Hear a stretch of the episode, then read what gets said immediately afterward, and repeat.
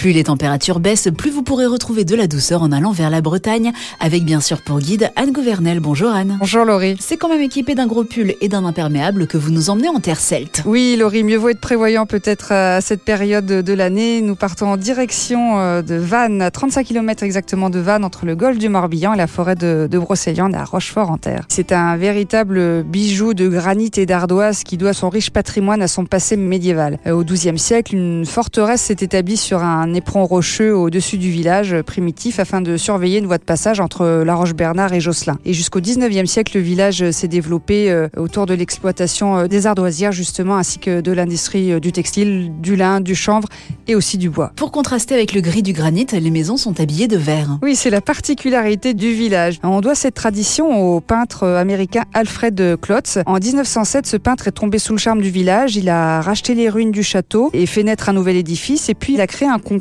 des plus belles fenêtres fleuries. Et en fait, cette tradition a perduré. Et c'est vrai que c'est assez particulier à Rochefort-en-Terre, euh, toutes ces belles fleurs au, balcon. Anne, il faudra ensuite prendre la direction du parc du château. Le domaine du château accueille euh, alors les ruines de la forteresse médiévale. Et puis, dans ce parc, un peu plus loin, on trouve euh, un lieu très insolite, très particulier qui s'appelle le Naya Museum, un étonnant musée dédié aux arts de l'imaginaire fantastique. Donc, on y trouve des sculptures, des peintures, des créatures métalliques, des créations digitales. Tout est tourné autour du fantastique et on retrouve une multitude d'œuvres de plus de 80 artistes internationaux tout de même. Les visiteurs passeront forcément devant l'église du village qui a un nom bien particulier. Oui, c'est un incontournable de la visite hein, au cœur du village, l'église euh, collégiale Notre-Dame de la Tronchet. En fait, au Xe siècle, au cours des invasions vikings, un prêtre aurait caché dans un tronc d'arbre une vierge à l'enfant en bois sculpté afin de la soustraire au pillage. Et la statue aurait été retrouvée au même endroit par une bergère deux siècles plus tard et c'est ainsi qu'on aurait euh, décidé de construire l'église à l'emplacement de ce tronc, d'où le nom de la tranchée. À noter dans nos agendas,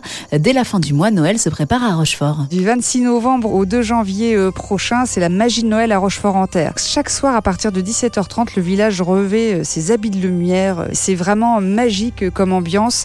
Bien sûr, il y a un marché de Noël, des animations et il y a aussi des visites guidées spécifiques à ce moment de la journée sous les lumières. Merci beaucoup, Anne. Merci, Laurie. Rochefort-en-Terre est l'un des plus beaux villages de France France que vous pourrez découvrir grâce au guide édité chez Flammarion et sur le site internet lesplusbeauxvillagesdefrance.org.